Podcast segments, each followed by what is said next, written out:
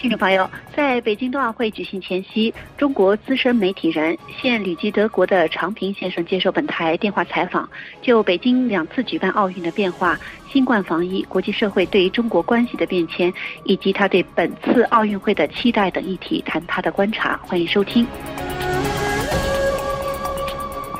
北京冬奥会即将开幕了，呃，北京也成为世界上首个同时举办过夏季和冬季奥运会的城市。那不少评论呢，因此都从这个角度来对2008年和2022年两届奥运的举办，中国以及中国与世界关系的变化做对比。您对这个问题是怎么看的？北京此次和上次举办奥运有什么样的不同？这两届奥运会有很多的不同点，但是在我看来，最大的不同是。中国民众对奥运会的期待改变了，正是这个改变，呃，又让这两届不同的奥运会前后关联，成为一体。二零零八年，我任职于中国国内媒体，当时我和很多媒体人及知识分子一样，期待利用奥运会的机会，更多的呼吁政治民主、言论自由、法治建设和其他普世人权。所以很多人都知道，在二零零八年，我写过两篇文章，引起了呃很大的舆论风暴。一篇是叫《西藏真相与民族主义情绪》，就是呼吁重视少数民族的权利，倾听他们的声音。另外一篇文章是《奥运会遭遇到抗议并不可怕》，这篇文章发表在国内的主流媒体。我在文章中为。无国界记者等国际组织抗议北京奥运会的活动进行了这个辩护，认为这个抗议是应该被认可的。那今天回头看这样的文章，可以说是难以想象了。很多人会说这样的文章没有人敢写，写了也不可能在国内报纸或者网站发表出来。那我想以这个个人的例子，就是说明。两届奥运会之间呢，发生了巨大的变化。二零零八年，在无国界记者组织的新闻自由指数中，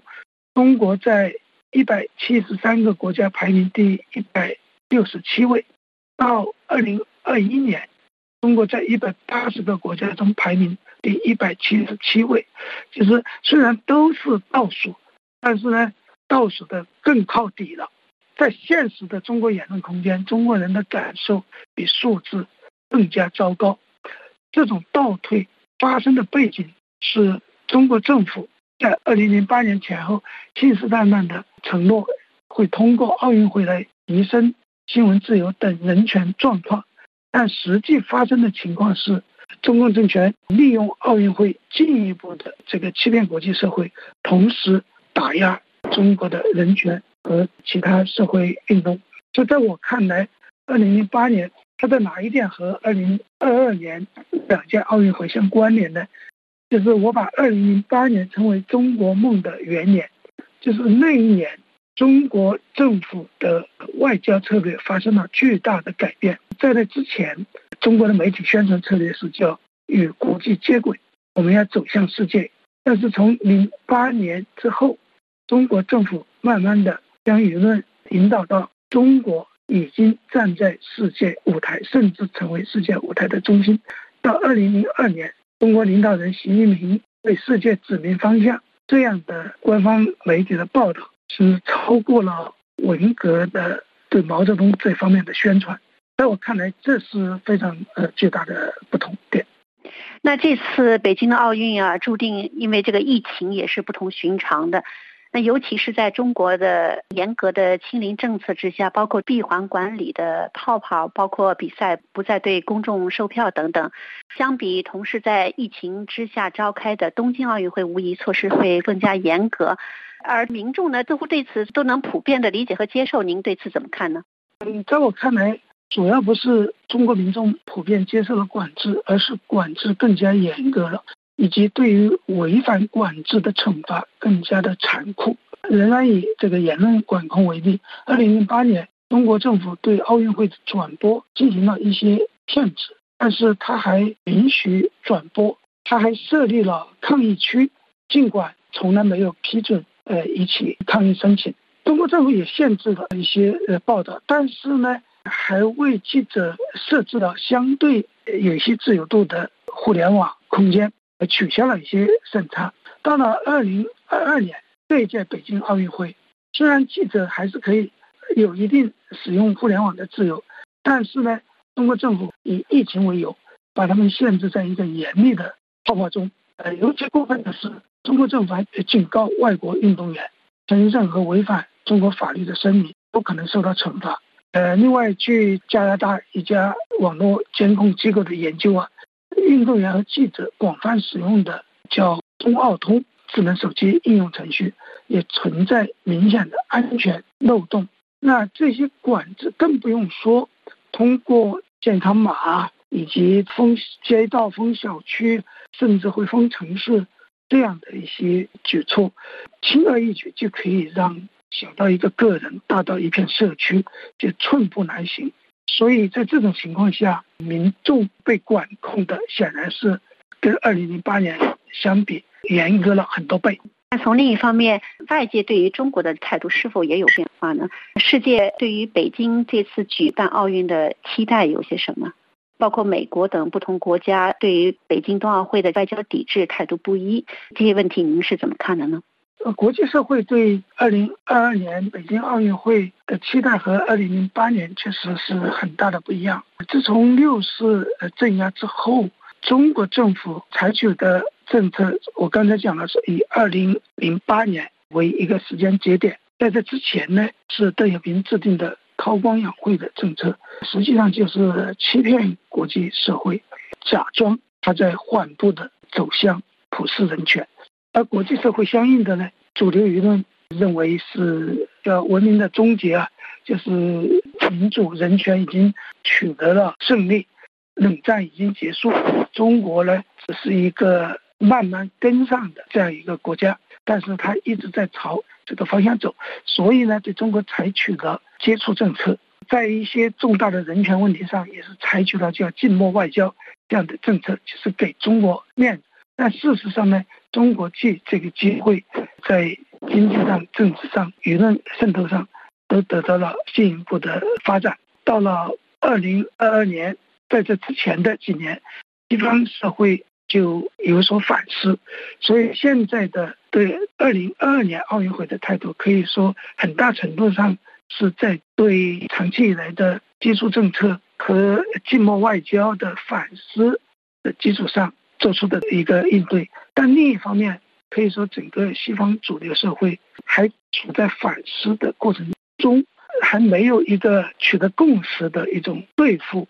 中共这样一个巨大的怪兽这样的一个办法哈，没有形成共识。同时，在这个过程中，这个也有很多西方政客、西方的企业的投机取巧、利欲熏心、见利忘义。跟中共可以是狼狈为奸，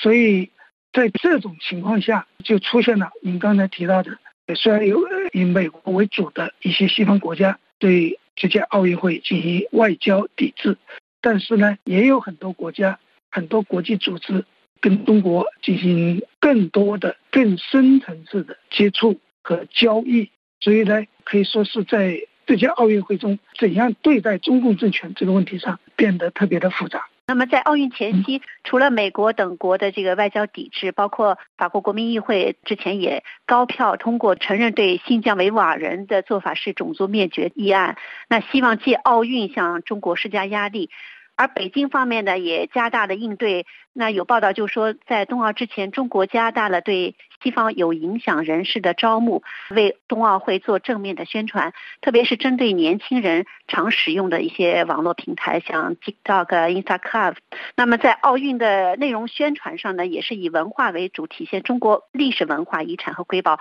同时也强调展现。现代中国的社会文化生活。那作为一个资深的媒体人，您怎么样看这次北京冬奥会的宣传的？谢谢，这个问题非常重要。在奥运会的宣传中，以文化为主，这是一个非常到位的一个观察。呃，事实上，这种宣传的策略是一九八九年六四镇压之后，中共长期进行的宣传伎俩。也就是将制度的冲突包装成文明的冲突。其实这就是中国梦的实质，那就是说，它将人权、民主、自由与专制制度水火不容说成是与中华文化传统不相协调。中共要求尊重不同的文明，其实，在中共的宣传语境中，就是要求尊重他的专制制度。他现在利用更多的媒体平台，包括你提到的 TikTok，甚至聘用国外一些专业人士或者个人进行中国的文化宣传。在这一点上，实际上加引号的文化，不是真正说明他多么重视中国传统文化。更不用说重视西藏文化或者维吾尔文化，很大程度上，中共这几十年是在扼杀中国文化。但是他在这里呢，利用文化甚至是历史文化遗产等等来包装他的专制政权。所以在奥运会的宣传中也体现了这个脉络。习近平此前就说，中国已经做好了准备，中国有信心为世界奉献出一场简约、安全。精彩的奥运盛会，那现在冬奥就要举行了。您对于这次北京冬奥会抱有怎样的预期？呃，我留意到在昨天一月二十七号，北京冬奥会即将开幕的时候，来自世界各地的二百四十三个非政府组织呼吁对其进行进一步的外交抵制。这些组织发布的一份声明称，二零二二年北京冬奥会将在中国政府。犯下的暴虐罪行和其他严重侵犯人权的行为中开幕。声明中有一点对我触动很大，就是这一组织呢，还呼吁各国政府加入外交抵制行动，并敦促运动员和赞助商不要让中国政府的人权侵犯行为合法化。在我看来，这一点非常的重要，就是中国政府一直在利用奥运会等国际性的活动，将自己的专制合法化。所以他在这之前宣称中国是全过程的民主，他的民主是胜于西方的民主，这在二零零八年之前是不可想象的一种呃宣称。但是直到今天，比如说包括联合国秘书长古特雷斯等一些政要要出席北京冬奥会开幕式，更不用说国际奥委会等组织和中国政府的深度接触，他们都是在将。中共侵犯人权的行为合法化。对于运动员来说，我不期待参赛运动员能够做出多少个人抵抗，但是由于他们也亲自体会了专制政权的限制和恐吓，也看到他们的同行彭帅因为控诉高官性侵如何被限制和操控，所以我希望他们能够更多的了解中共政权的实质。也能在未来有机会敦促国际奥委会等国际组织不要再狼狈为奸、助纣为虐。听众朋友，感谢长斌先生接受本台的采访，感谢您的收听，我们下次节目再会。